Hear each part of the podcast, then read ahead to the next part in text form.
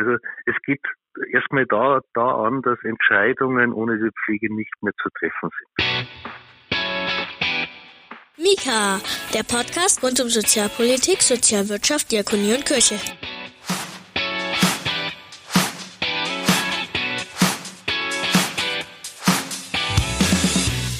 Guten Tag und herzlich willkommen zu Mika, dem Podcast der Diakonie in Bayern indem wir uns heute nach unserem Ausflug in den sonnigen Süden der letzten Folge in ganz andere Niederungen begeben wollen, nämlich in die Niederungen der Verbandsarbeit. Und eine Information gleich vorab, und die gehört einfach dazu. Wir zeichnen diese Sendung auf am Mittwoch, den 23. April 2020. Und ich sage das deswegen dazu, weil sich auch in der Sozialpolitik die Nachrichtenlage manchmal von einem Tag auf den anderen schlagartig ändern kann.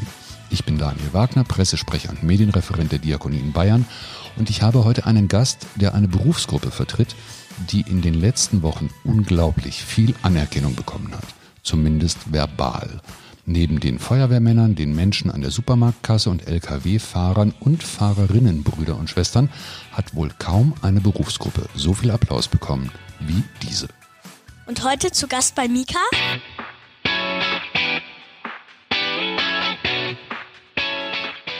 Georg Segelina, Krankenpfleger, Lehrer für Pflegeberufe, Leiter einer Pflegeeinrichtung und Präsident der Vereinigung der Pflegenden in Bayern. Herr Segelena, willkommen bei Mika, dem Podcast der Diakonie in Bayern. Sie sind der Vorsitzende der Vereinigung der Pflegenden. Und wenn ich bei Wikipedia danach schaue, dann stelle ich fest, dass die Landschaft in Deutschland da doch ziemlich zersplittert ist. In vielen anderen Bundesländern gibt es eine Pflegekammer, bei uns in Bayern gibt es eine Vereinigung. Könnten Sie uns da mal über die Hintergründe informieren? Ja, also man muss das mal korrigieren. Es gibt momentan nur in drei Ländern eine Pflegekammer. Äh, und in Bayern hat man sich vor über zwei Jahren oder vor drei Jahren über einen Prozess im Landtag dafür entschieden, dass man auch in Bayern der Pflege die Selbstverwaltung äh, zukommen lassen möchte und hat dieses per Gesetz gemacht. Das heißt, es gab einen politischen Entscheidungsweg und äh, wir unterscheiden uns letztendlich von den Kammern äh, nicht in der Rechtsform. Äh, sowohl eine Kammer als auch eine Vereinigung der Pflegenden in Bayern ist eine Körperschaft des öffentlichen Rechts. Das heißt, wir haben sozusagen erstmal den gleichen Auftrag. Der Unterschied zu den Kammern ist, und, und diesen Weg hat man in Bayern beschritten, ist die Freiwilligkeit. In Bayern können, können die Pflegenden Mitglied werden bei uns freiwillig und kostenfrei bei einer Kammer äh, gibt es eine Pflichtmitgliedschaft und auch Pflichtbeiträge. Das ist der ganz wesentliche Unterschied. Was in Bayern noch dazu kommt, bei uns können nicht nur Pflegefachkräfte Mitglied werden, sondern auch äh, einjährig ausgebildete Pflegefachhelfer. Das heißt, um kurz dazwischen zu fahren, entschuldigen Sie, die Zielgruppe der Vereinigung, äh, Vereinigung ist deutlich größer als die einer Kammer. Naja, die ist, die ist deutlich größer. Man geht davon aus, äh, dass es in Bayern etwa 120.000 Pflegefachkräfte gibt, aber auch etwa 80.000 Pflegefachhelfer, also Pflegekräfte, die mit einer einjährigen Ausbildung staatlich äh, einen staatlichen Abschluss erreicht haben. Und wir finden, dass auch diese Berufsgruppe vertreten werden muss. Wir reden also von 200.000 potenziellen Vereinigungsmitgliedern. Wie viel haben Sie denn bislang? Wie viel sind denn schon Mitglied geworden? Ja, also wir tun uns natürlich etwas schwerer. Bei einer Pflichtmitgliedschaft äh, werden die Angehörigen der Berufsgruppe letztendlich gemeldet und aufgefordert beziehungsweise angeschrieben, dass sie jetzt Pflichtmitglied sind. Das ist bei uns natürlich anders. Also wir müssen äh, letztlich um unsere Mitglieder werben. Wir sind jetzt, also man muss auch dazu sagen, wir sind jetzt seit April letzten Jahres, also gut ein Jahr wirklich sozusagen offen für die Mitgliedschaft. Äh, Im Vorfeld gab es einen Gründungsausschuss, das heißt, wir haben Landesgeschäftsstelle eingerichtet, Mitarbeiter eingestellt, Strukturen aufgebaut. Äh, und das haben wir während der Zeit der Gründungsphase gemacht. Seit einem Jahr werden wir jetzt um Mitglieder. Wir sind jetzt noch unter 2000, aber nicht mehr weit weg von 2000. Das ist natürlich jetzt im Verhältnis noch immer wenig, das wissen wir. Äh, wir erfahren aber gerade jetzt in dieser Zeit einen, einen großen Zuspruch und, und tatsächlich einen Schub an Mitgliedern und hoffen bald dann auch auf eine wirklich gute Zahl zu kommen. Aber der Unterschied eben, bei uns ist es freiwillig, bei uns muss man sich anmelden und das muss sich erst umsprechen bei den Pflegekräften. Was kriege ich denn, wenn ich bei Ihnen freiwillig und kostenfrei Mitglied bin? Was tun Sie denn für mich? Also das Erste ist ja mal, dass damit mit der Vereinigung der Pflegenden die Pflege eine Stimme hat. Eine Stimme, auf die man auch hört. Wir sind vertreten in allen Gremien in Bayern, das heißt vom Landespflegeausschuss, der Landesgesundheitsrat, da gibt es noch eine ganze Reihe. Wir sind im Beirat vom MDK vertreten.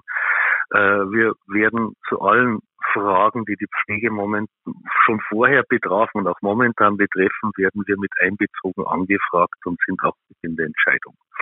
Das heißt, die Pflegenden haben jetzt tatsächlich eine politische Stimme auch in Bayern. Und das ist einmal das ganz Wesentliche, das hatten sie nicht. Über Jahrzehnte wurde ja über die Köpfe der Pflegenden hinweg entschieden.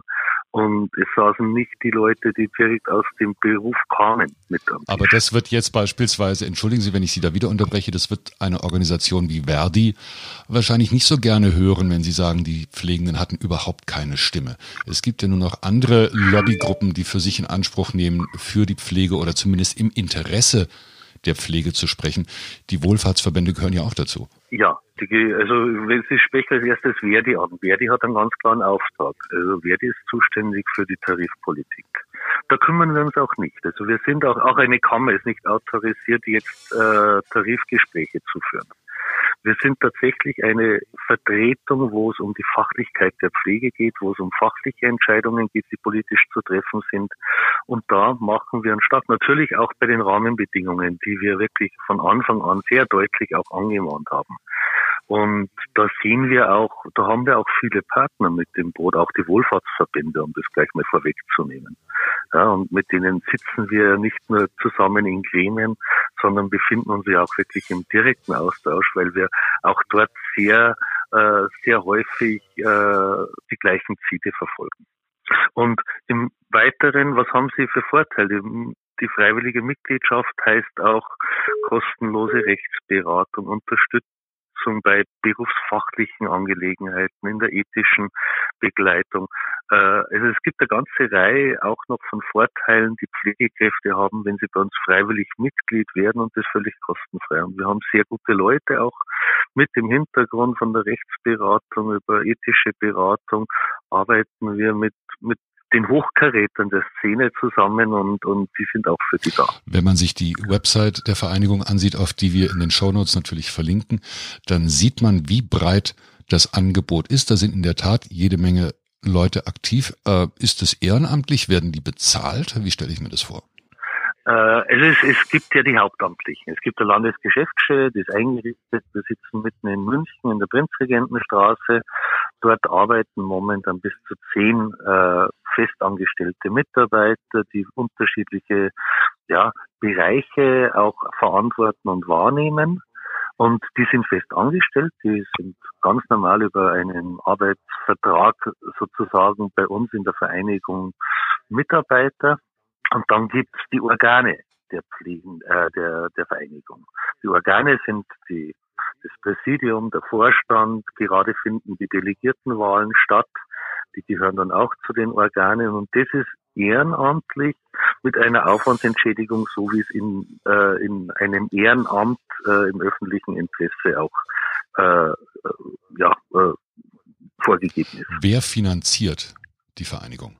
Ja, und das ist genau jetzt der Unterschied auch wieder zu den Kammern. In den Kammerländern finanzieren sozusagen die Pflichtmitglieder auch durch Pflichtbeiträge die Kammer. Und bei uns hat man sich, in Bayern hat man sich dafür entschieden, dass das aus dem Staatshaushalt kommt, das Geld. Das heißt, wir haben eine institutionelle Förderung. Wir bekommen ein, einen Betrag, äh, mit dem, über den wir frei verfügen können. Der hat sich jetzt natürlich jetzt in den letzten eineinhalb, zwei Jahren äh, wusste man erstmal, was braucht man, was braucht man zum Unterhalt dieser Vereinigung, äh, zum, ja, dass man auch effektiv arbeiten kann und das ist jetzt in einem festen Haushalt eingestellt und dieses Geld bekommen wir vom Freistaat Bayern. Nun stellen sich für mich offen gesagt da zwei Fragen. Die eine Frage ist die der Stimme für die Pflege. Sie sprechen rein rechnerisch im Augenblick für, wenn ich mich nicht völlig verrechnet habe, für ein Prozent der bayerischen Pflegekräfte. Und ja. Sie sprechen gegen, auch mit und gegen eine, äh, wie soll man es sagen, eine Größe, die sie finanziert. Denn äh, vieles von dem, was die Pflege, da ziehe ich jetzt die Diakonie, die zähle ich jetzt mal dazu, was die Pflege möchte, vieles davon richtet sich ja tatsächlich als konkrete Forderung an die politisch Verantwortlichen, die sie aber finanzieren. Wie geht es zusammen? Äh, ja, das erkläre ich auch gerne. Das erkläre ich sehr gerne, weil das natürlich auch, es gibt ja auch Kammerbefürworter, es gibt Kammergegner. Wir haben auch hier in Bayern eine leidige Diskussion über den Sinn und Unsinn der Vereinigung beziehungsweise über den Sinn und Unsinn der Kammern. Und äh, das erste ist mal auch, wenn sich jetzt knapp 2000 bei uns Mitglieder eingefunden, erst eingefunden haben, ist mal das natürlich eine Zahl, wie Sie richtig rechnen, mal gerade ein Ja. Äh, das andere ist aber, wir setzen uns ja nicht für die Interessen dieser, dieser kleinen Zahl der Mitglieder ein, sondern für die gesamte äh, Berufsgruppe. Also wir sagen ja nicht, wir sprechen nur für die 2000 oder für die knapp 2000, sondern ich sage, wir sprechen für alle.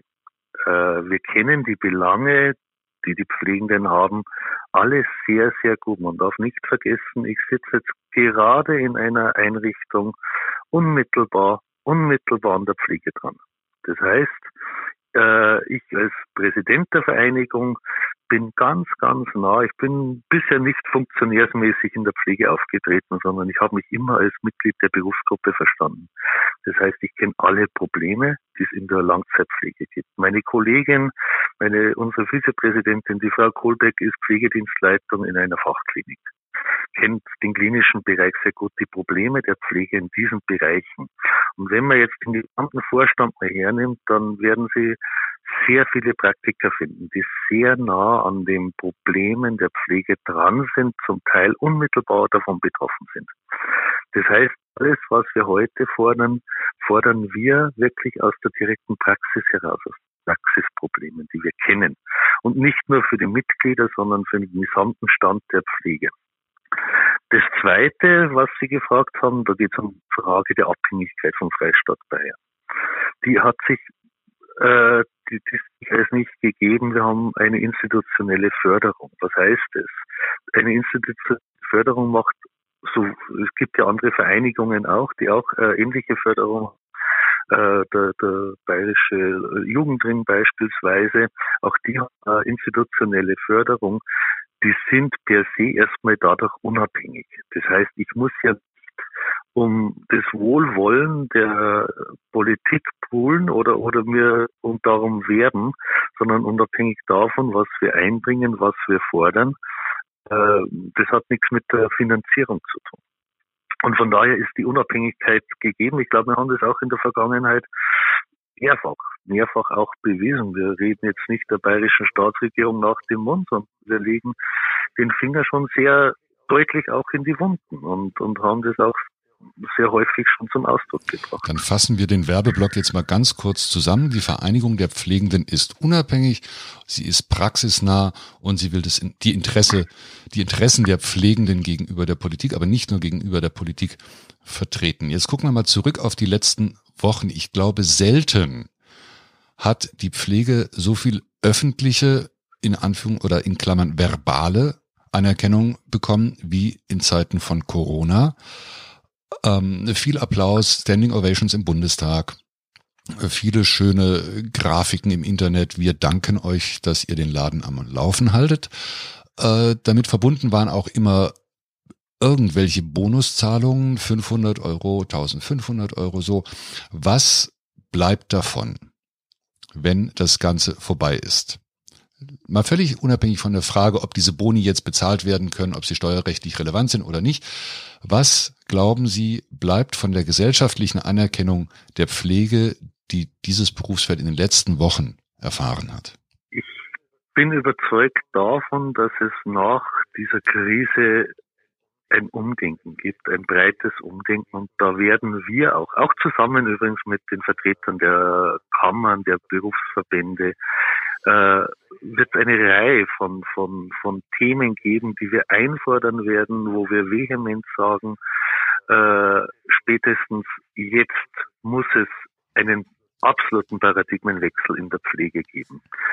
Dass wir vorher, äh, auch vor der Krise, massivste Probleme hatten. Das ist ja an sich bekannt, dass sie bis dahin kaum von, zumindest in der Öffentlichkeit, kaum wahrgenommen wurden oder, oder, oder auch mit etwas Mitleid bedacht wurden. Ja, das könnte ich selber nicht machen, diese armen Pflegekräfte. Aber jetzt kommt nochmal äh, ganz eine andere Qualität von Not dazu, die offensichtlich wird, die unsere Berufsgruppe sehr stark trifft, tagtäglich trifft. Ich kenne, ich bin seit 38 Jahren in der Pflege tätig.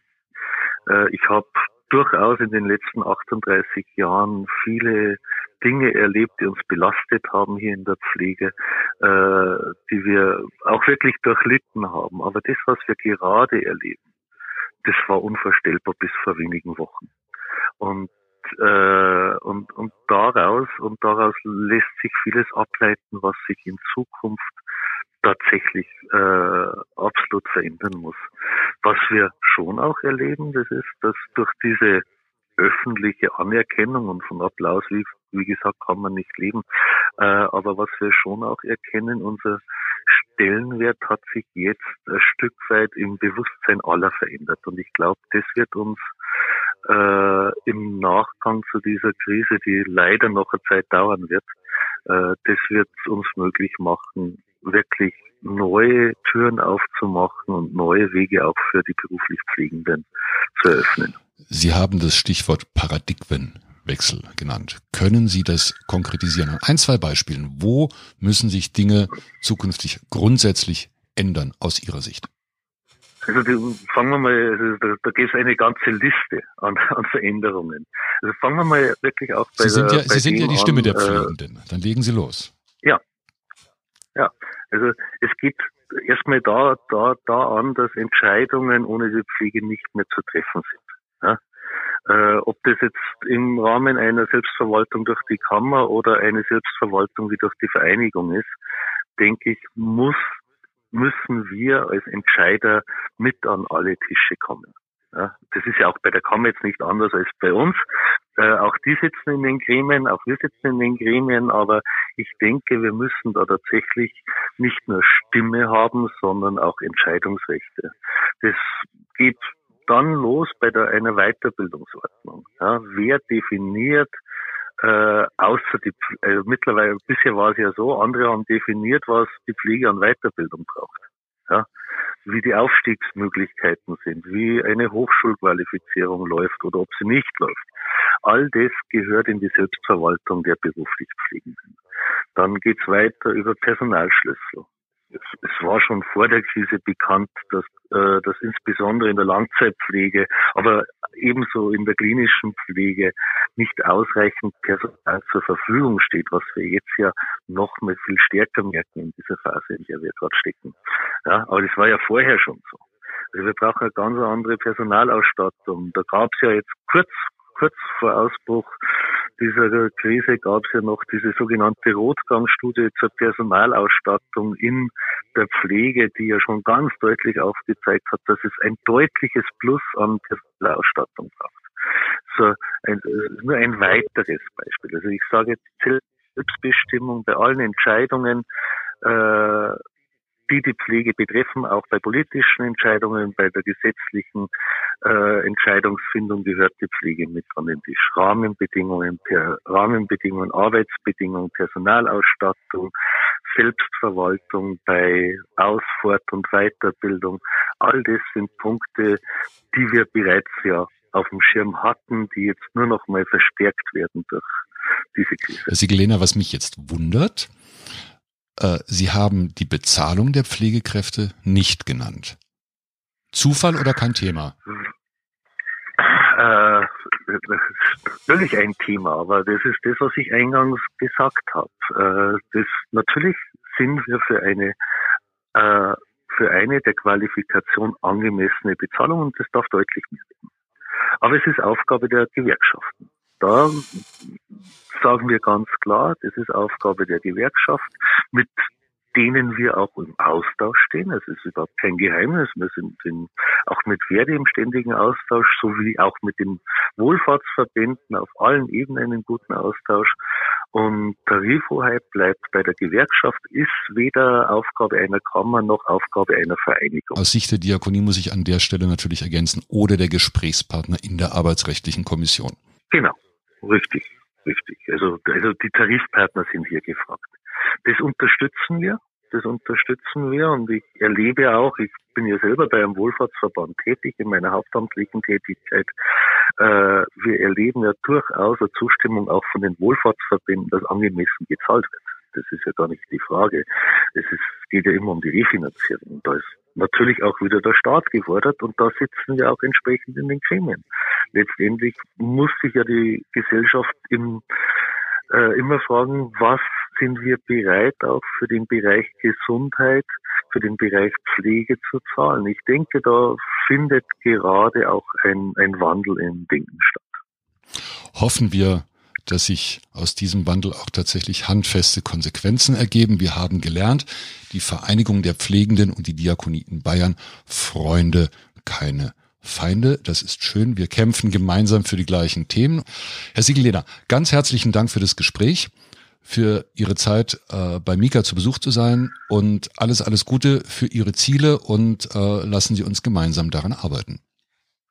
Ja, ich bedanke mich ebenso für das Gespräch, möchte nochmal wirklich auch meine ganzen Kolleginnen, äh, Kollegen aus dem Bereich der Pflege äh, Ihnen alles Gute wünschen. Wir werden uns sehr stark für eure Interessen einsetzen. Mika, der Podcast rund um Sozialpolitik, Sozialwirtschaft, Diakonie und Kirche. So, und wenn Sie sich jetzt für das Thema der Interessensvertretung für die Pflege interessieren und wissen wollen, was in anderen Bundesländern passiert, wie das dort geregelt ist, dann haben wir das hier für Sie. Der Mika Podcast-Tipp. Wir hören natürlich auch nach rechts und nach links und wenn wir was Schönes finden, dann stellen wir das hier vor. Für Pflegeinteressierte also heute Übergabe der Pflegepodcast. Hier sprechen seit anderthalb Jahren und schon seit über 40 Folgen fünf Pflegewissenschaftler und Wissenschaftlerinnen über die unterschiedlichsten Aspekte der Pflege, mal miteinander, mal mit Gästen und da springen dann auch Prominente wie Karl Lauterbach oder Karl Josef Laumann durchs Bild. Übergabe ist überall dort zu hören, wo es Podcasts gibt wir verlinken natürlich in den Show Notes, aber bitte eines nicht vergessen, erst Mika, dann den Rest. Das war's für heute. Beteiligt an der heutigen Sendung waren Ariel Döhler und Jürgen Pelzer. Ich bin Daniel Wagner, Pressesprecher der Diakonie in Bayern. Wir hören uns, wenn alles gut geht, in einer Woche wieder. Bis dahin, bleiben Sie gesund, bleiben Sie stark. Mika ist eine Produktion des Diakonischen Werkes Bayern. Mehr über Mika und die Diakonie in Bayern finden Sie im Internet unter www.diakonie-bayern.de slash podcast.